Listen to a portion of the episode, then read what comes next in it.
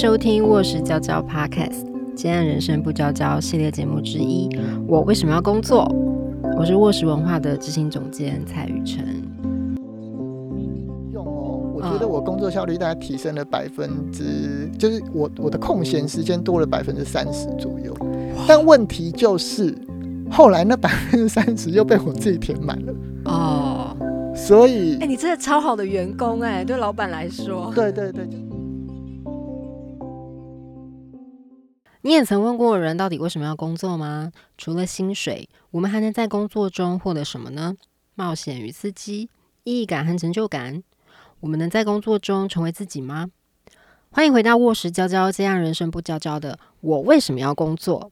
我是蔡雨辰。我们这一集的节目呢，就邀请到其实是卧室的老朋友，文字工作者刘阳明。那我跟杨明呢，其实也认识了非常久，因为认识了很久，呃，所以其实也可以一直观察到杨明在他的工作，然后或者是说他怎么面对工作的态度。然后每次跟他闲聊的时候，我觉得我的收获都非常多，因为都会讶异说。他怎么可以这样子思考工作这件事，或者是会看到他的神秘小本本，记录了他 对于工作的时间啊、内容啊等等的学习很多。所以呢，这一次的节目就蛮想邀请他来呃讨论工作，或者甚至是我有点觉得啦，他甚至有一点反工作的的的态度，这样。嗯我有点这样定调，所以呃，大家如果有兴趣的话，其实可以搜寻，他其实已经出了一本书啊、很多本书。那其中呢，我喜欢工作，如果可以不上班的工作更好。呃，这本书非常的有趣，已经讲了蛮多杨明对于工作的反省啊、醒思之类的。那我觉得在今天的节目呢，呃，也会比较呃放在他的反思这方面。嗯那这一集呢，我们会先以杨明的经验为主，先让大家听听看，呃，杨明他这几年这么多年来的经验。那我其实就想请他直接聊聊他现在的工作形态、工作时间啊、接案的方式等等，大家应该就可以听得出他到底多么的奇妙，以及对他现在的他，就是 right now 的他来说，工作到底代表了什么，是什么？这样。嗯好，邀请杨明。谢谢玉成。嗯、对，刚才听到那个开场的时候，觉得蛮汗颜的。不过我我就我就分享一下我就是现目前的工作形态，以及以及对工作的一些想法。对，好，大家好，我是刘阳明，然后我是一个文字工作者，就是现在不上班已经第十一年了。对，所以就是以前是杂志编辑出身嘛，那现在就是后来开始自由工作，对，然后我是在二零一二年的时候离离职的，那离职之后有休息了大概整整一年的时间，所以二零一三年开始自由接案，那就一直到现现在了。嗯，我目前的工作形态的话，呃，有过不少转变，但现在的形态是我变成以个人创作为为主，比较有空的时候才才接案啦。对，但我在前一段呃时间是接案为主，有空才创作。对，那我现在有点把它反转过来。讲到每天的大概工作时间，对对，我这有一点汗颜。对我，我现在给我自己的鼓励就是每天努力三个小时这样。好好，对对对，对但但但我想要说，就是说自己每天工作八小时的人，不要骗人了，好不好？你们真的有认真工作八个小时吗？我觉得很认真、很集中、专注的三个小时就很厉害了啦。对，所以我我我现在是以这个目标，每天 认真三个小时的目标。然后我可能比较和其他自由工作者不太一样的是，我算是有限制自己的接案量啊，就是限制对对，限制就是，嗯、赚钱到某一个程度之后就不接案了，就是以做自己想做的东西为主，这样。所以我觉得这可能是我跟其他自由工作者差异比较大的地方。对，那可可是我也不是一开始就是这样啦。刚开始离开工作的时候也是很焦虑嘛，就想说啊，没有上班，没有薪水，我养得活自己嘛？对，所以那个时候一开始也是有案就就结。但是后来，如果大家有自由工作过，就会就会知道，这段时间是每一定每个人都会有。但是后来你就会觉得，我这样子跟以前上班有不一样。嗯嗯嗯，可能更忙。对对对对，有有我我听到非常多人说，就是离职之后比上班还要忙。对我也有经历过那一段时间，所以我后来就开始想说，这不对吧？我当初是因为就是上班过劳才把工作辞掉的，然后那我现在还比以前上班更忙，那我到底是在干嘛呢？那我我要不要回去上班？因为我实在太害怕上班了，所以我后来就决定，那我不能继续这样，所以我想要减少工工作量。对，所以才开始有慢慢有一些转型，这样我有点惊讶，你现在已经完全以创作为主了。也没有完全啦，哦就是创作到一个，比方说卡关写不下去，或者是我我当然也有给我自己每年要赚到多少，就是生活费还是要顾嘛，对，所以要赚到那个固定的量，嗯哼，才可以才可以不接案这样。但是因为可能我的那个 最低的标准还蛮低的，所以很快就达到了。嗯、呃算是蛮快的啦。嗯，对所以可以说现在的工作对你来说的意义，就是为了要让你可以创作。嗯，可以这么说。嗯就是讲到工作的意义，我今年看了两本书，嗯嗯，就是那个《为工作而活》跟嗯《原始富足》，嗯这是同一个作者写的。就是他去观察那个狩猎采集的族群，就是在非洲南部，现在还有那呃，应该他是九零年代去的啦，就是狩猎原始狩狩猎采集的族群，就发现他们，我我们好像以前都会以为说这些过着狩猎采集的人，他他们可能日子很辛很辛苦，但其实没有，嗯因为大地能够提供给他们的食物是丰富的，所以所以他的书名叫《原始富足》。所以他说他们大概每天就花两三个小时，大概三个小时左右啦，就可以吃得饱了。所以他们其实没有过着很辛苦的生活。但是不要以为就是三个小时之后他们就闲在那边，没有，他就他就说人他，所以他的下一本书叫《为工作而而活》。嗯就是人在你满足了这个基本的生活需求之后，其实是不会闲下来的。比方说，他们就会开始做一些算是艺艺术嘛，比方说就是帮自己打造一个很漂亮的工具，嗯嗯嗯。或者是做做礼物送给别人，嗯，就是就是还是不会让自己闲下来，所以我我觉得这个概念还蛮好的，而且这个书为工作而活，他还说不只是人类这样，其实鸟类啊或者是什么其他的生物嗯也也是一样，就是在满足自己的生存所需之外，我们都会想要再多做一点什么。嗯哼哼哼，就是比方说你你上班很累了，可是回家还是会想追个剧之类的。对我觉得这个也是算，就是你明明已经很累了哦，对不对？对，所以我我觉得工作我把它分成这这两种啊，就是满足自己基本的生活需求之后，还是会想要做一些你的人生到底是来干嘛的嘛？嗯 哼哼哼哼嗯所以我想要做一些好像可以让我自己觉得人生比较有意义的事，就是做一些只有刘耀明能做的事。对对对，如果说的很好听的话，就是这样。嗯，我觉得有道理。嗯，感觉起来是这样，嗯就是别人无法取代的东西。那我有点想知道说，因为你刚刚说已经十一年了，对，那你是怎么慢慢抵达到这？因为你前面也有描述，就是的确所有的自由工作者、接案工作者都会有一个自己的历程，那可能会跟你的个性或跟你的环境、跟你的机遇有关系。每个人的历程不见得一样，嗯，但我蛮想听听看，就是呃，杨明他是怎么过了这十一年，怎么抵达到现在？你觉得现在对你来说算是一个平衡跟舒服的状态吗？嗯，现在还蛮平衡的。对，那你怎么抵达的？我刚开始决定要自由工作的时候，不是因为我想要自由工作，而是因为我没有办法再上班了。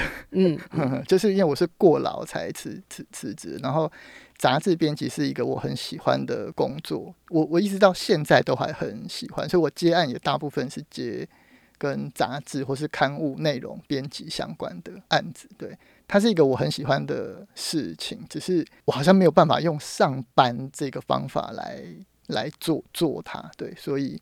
那我后来就是因为不敢再上班，我我我觉得我如果上班一定会像以前一样，就是过劳、加班、嗯熬夜，而且我觉得这个也不能全怪说公司会要求我这样子，而是就是你有一些事情，你就是会很想做啊，没错，就是有一些新的案子，有没有？嗯你不做，好像别人就会做走了。嗯，或者是同事之间也会有一种，我我也不想输给别人、啊，没错对不对？我如果做的比别人少的话，是是就好像比别人差？我觉得我自己也有这种好胜心，然后这种好像觉得自己可以多做一点的心情。对，那以前我觉得年轻不知道自己体力是有极极限的啦，嗯所以我后来就是整个是健康跟我觉得心理也有一点状况，所以就只能黯然的辞辞职这样。那后来辞职就有人跟我讲说，那如果你你不上班的话，可以试试看接案嘛。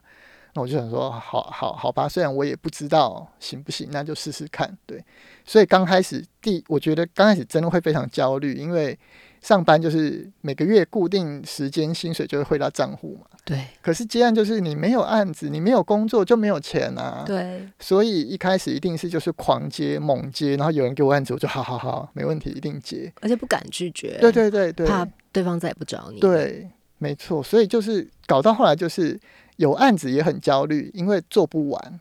对那没有案子也很焦虑，因为没有钱啊。所以后来我就想说，我靠，这样不行吧？就是我比我比以前上班还要还要辛苦诶、而且以前还可以怪老板，就都是嗯老板害我的啊！你们害你害我一直要加班什么？现在没有老板可以怪了，就是 啊，这是我吗？罪魁祸首就是我吗？对对对，所以所以我就发现不能继续这样下去。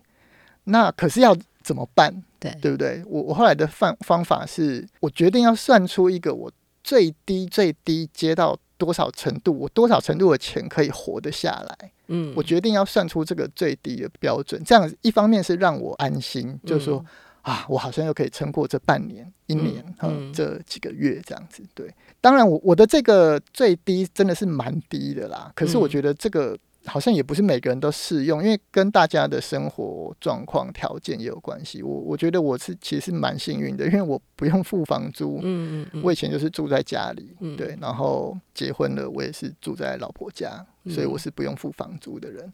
然后我也没有小孩，嗯。我也不买车，嗯，就是我把这些物质欲极低，对对对对对，也也没有到极低啊，可是我觉得尽量降降低，嗯。那换取的就是一个算是自由跟安全感吧。因为我就发现，哎、其实不需要这么多钱，我也活得下来的话，嗯，好像会安定一点，就是说不会说，哎呀，非得要接到这么多案子，然后很忙，然后还会还会焦虑，那之后明年怎么办？后年怎么办？对，所以我我觉得算出这个最低的成本是一个我算是一个转类点吧。这个大概发生在我可能接案的第二年吧。嗯就第一年就还在尝试，就是尽量节节很多，然后第二年就会觉得 这状况不太对，所以我就开始慢慢的算算算，然后到底有什么？呃，我觉得这个算出最低标准有一个好处，就是你真的会知道哪些东西是可以舍弃的。啊，我我觉得愿意舍弃的话，可以比较自由一点啦。也是说生活上的对对对对，嗯。就是因为自由工作，所以就是说你做事才有钱嘛。对，所以如果你不需要钱的话，好像就可以不用这么做这么多事。反过来想的话，有道理，嗯，对，所以我所以我就是尽量想说，那我可以我可以不要做什么，嗯，我可以不要哪些东西，这样。嗯算出一个最低的，然后达到它，那我就可以觉得啊，我自由工作可以活得下来。嗯对但我我我我我不是说我很厉害，我觉得我是幸运啦，因为我我需要的比别人还要少。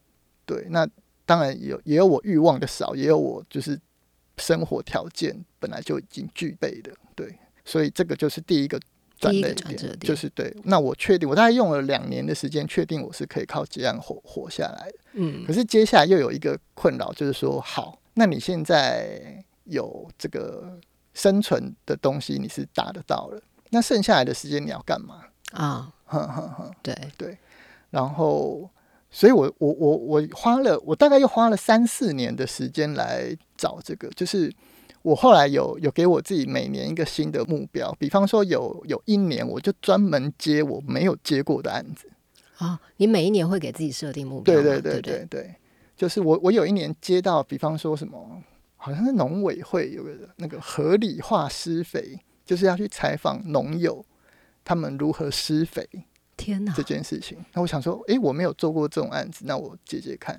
对，然后还有什么交通部的，就是有什么高速公路局、港务局，就是他们到底在做什么事情，对，去采访。嗯，所以我还有去过什么高雄港一日游，好酷哦，那你很厉害耶，这些奇奇怪怪都接得到。呃，就是我我觉得接案有个好处，就是它的那个工作的幅度会越来越宽。以前我啊在杂志当编辑，就是你会一直采访，比方说相同产业或者是类似的状况这样。对，后来接案就会，因为你有时候接了一个案子，那这个案子有不同的工作人员来加入，所以你会认识一些不同的人。啊会带来下一个对对对对对，然后你认识了了人之后，他们就会说：“哎，我最近有个什么案子，他们可能做做做不完，嗯或者是是什么，哎，可不可以一起接这种的？”所以就会认识越来越多人，然后就会有一些奇奇怪怪的，也不是说奇奇怪怪啊，就是我觉得我没有做过，我就试试看。嗯，然后我还有另外一年是我想要跟不同的人合作，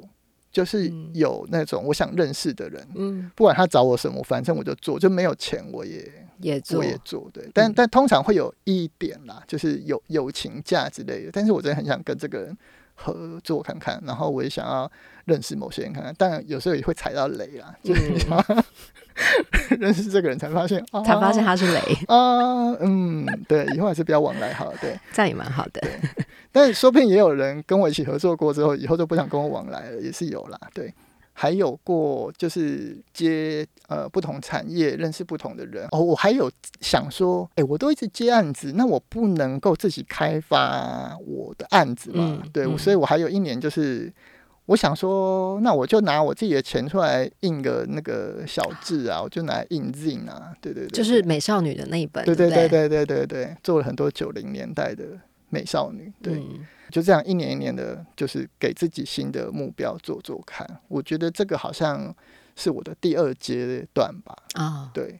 但是到了这个阶段之后，又有一个新的困扰，就是说我好像什么都能做一点，能做一点。那那我到底是在干嘛的啊、就是回到我们刚刚说的，就是你在想，那只有刘刘阳明能做的事到底是什么？啊对对对对对对，就是我我我觉得要，那就是我我真的觉得很厉害的创作者或者是编辑也、嗯。也也好，我觉得他们都有，就是你想到某些事情的时候，你就会想就会想到他对对对对对，这件事应该找他做，对。嗯哪哪个事情好像就要找谁来写，对。可是我觉得我我我我没有这个东西，嗯，好像什么都可以做，好像但是没没都没有很厉害的样子，对，所以我后我后来又有一点想要试试看，那我自己到底可以做什么？所以这几年我大概疫情之后这三嗯年，我都在摸摸索这件事情，就是所以所以我想要从接案为主变成创作为为主，这样我想要试试看我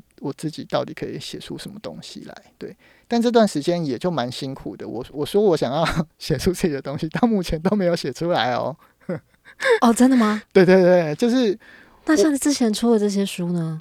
呃，之前出的书我，我觉得算是一个经验的分享，是一嗯个比较算是工工具书吗？嗯嗯，我我觉得是把我过去的的经验的体会分享出来。嗯可可可是这有一个我过不去的坎，就是其实我也不是很厉害的人嘛。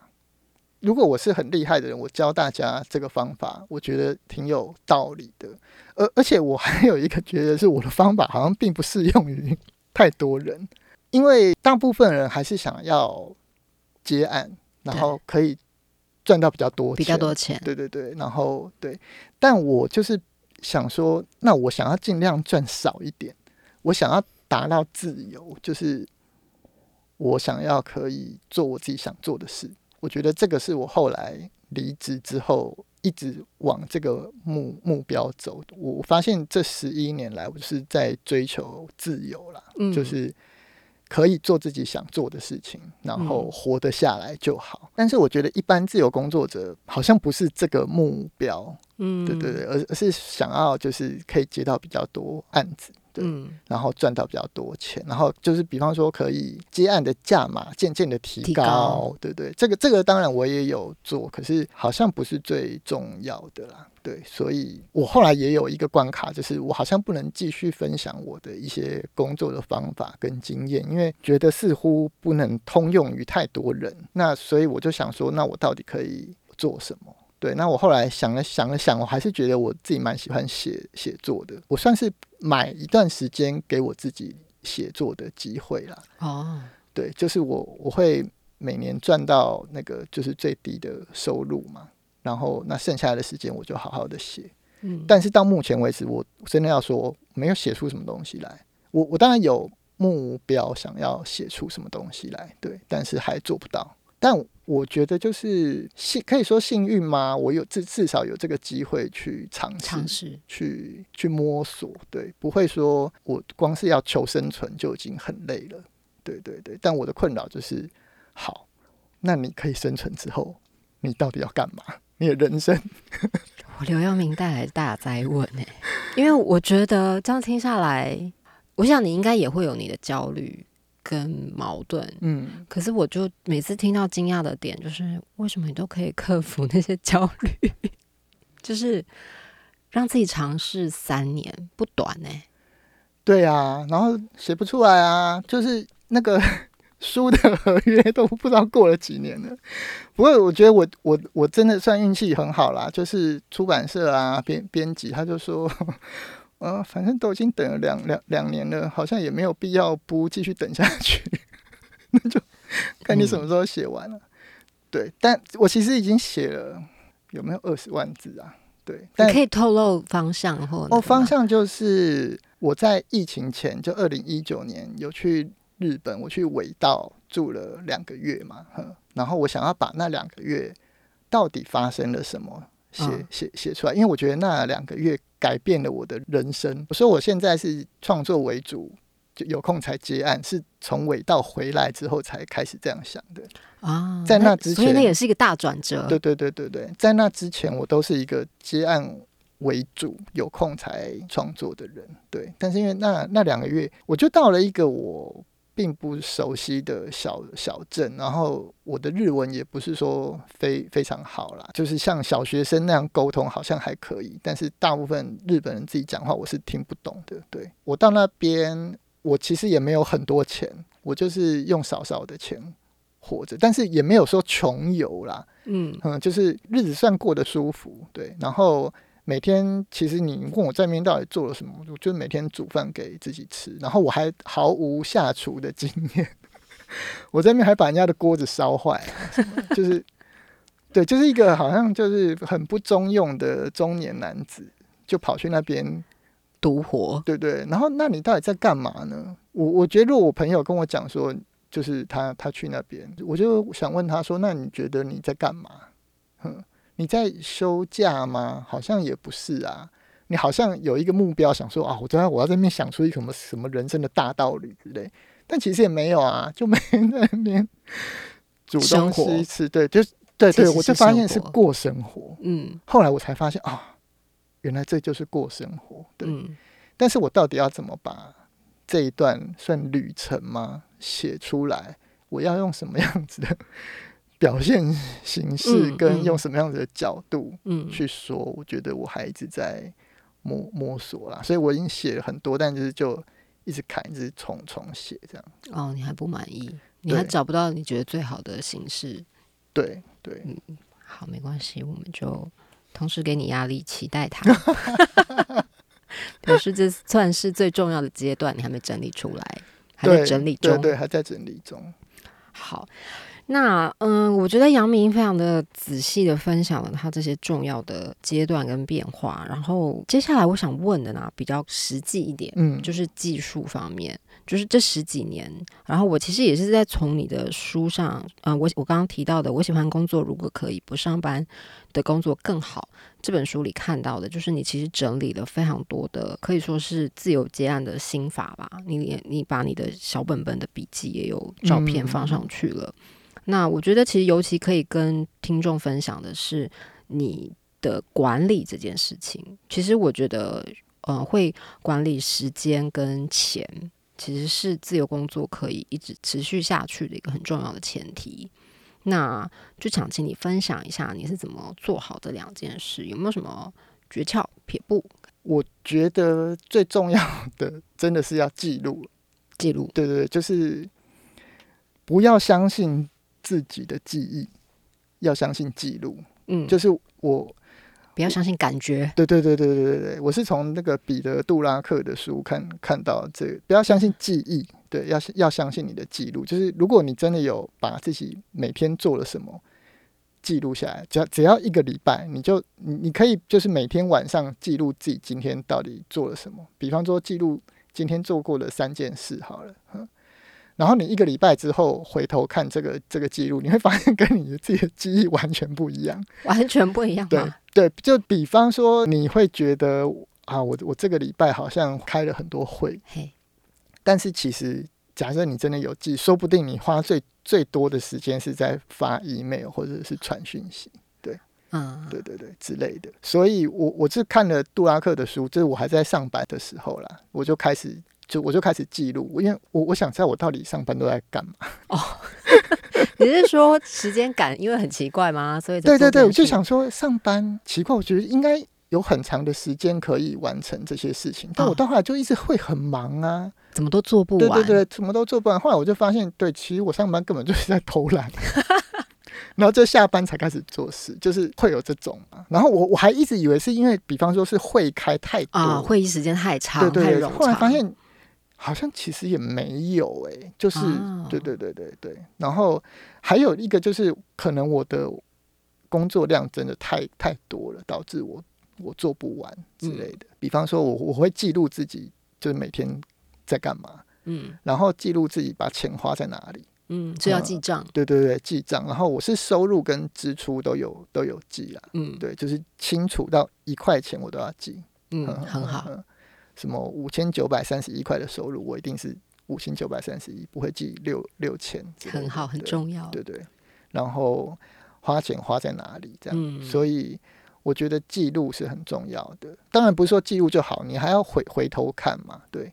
那可能就会有些人说啊，我上班已经很忙了，没有时间记啊什么。但是拜托，真的只要一个礼拜就好，你就试试看一个礼拜，然后回头看。我觉得一定会那个冲击感会非常非常大。再来是，我觉得要取舍啦，就是很多人讲到时间管理啊，就是时间管理大师，好像就可以是可以做很多事的人嘛。但我觉得好像不是这样，就是因为如果你要你的目标是做更多事情的话，这个目标是追求不完的啊，你就会因为好，就算。你今天效率已经提升了，嗯，你就会觉得，那我是不是可以再再高一点？对，再塞一些事情，再塞一些事情。我觉得我以前上班就是这样子啊，就是我大概有算过，我到离职的时候，跟我刚开始上班的时候，工作量应该有差两倍以上，太夸张。对，所以就是做不完也是。你是说专案的量，还是指就是整个的工工作量？比方说采访、写稿啊。对，还要带，还要还要，可能还要带带一些同同事之类的，对，就是整体的量了，对，所以那做不完是理理所当然的嘛。然后我我中间其实还有真的有试过那个提升我自己的工作效率，为此我还做了一期工作效率的题目。那一期我们真的做的非常的用用心，我们把市面上所有工作效率的书都买来看，三三十本左右。天呐！然后就归纳出几大原则，我记得好像七大吧。我好想看那个专题啊！二零一一年还是二零一零年的专专题？对，嗯，对。然后有没有用呢？真的有用哦！我觉得我工作效率大概提升了百分之，就是我我的空闲时间多了百分之三十左右。但问题就是，后来那百分之三十又被我自己填满了。哦。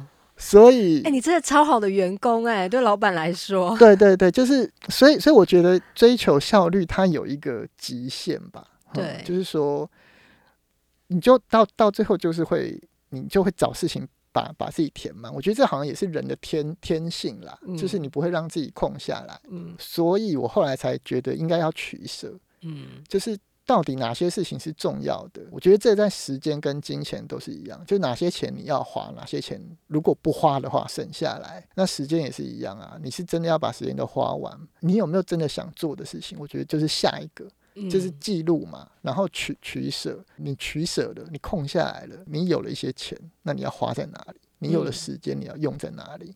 我觉得这个又是一个一个关卡，所以这三件事好像要，就是我觉得是可以慢慢的一步一步想的，对对对，嗯，但我我当然也也不能说我已经找到了一个最终极的目标，但我觉得就是每年可以有给自己一个调调整调整，不断的尝试的这个，你好像总会找到一个觉得舒服的节奏吧，嗯，对对，大家应该可以听到这。杨明这十一年来，不管是观念上的，或是技术上的一些分享，就是他如何为自己设立目标。不管是他的生活，还是他到底为什么要工作，这个我们节目的整个 主旨这样子。这一集的节目呢，我们今天就先到这边。我们下一集的节目呢，会就是比较以观念的分享为主，我们会继续请杨明来聊聊。哦，他怎么跟工作相处啊？这些概念上，他的呃心法上的想法。好，那我们就先谢谢杨明，谢谢大家，拜拜，拜拜。喜欢我们的节目吗？欢迎追踪卧室文化的 IG 粉砖，可以知道更多我们的资讯。关于节目有任何意见想跟我们分享，都可以在填写观众问卷，让我们知道哦。问卷连接在节目介绍里。想听到更多有趣的内容，想听到更多资深工作者的故事，欢迎抖内我们。我内开心吗？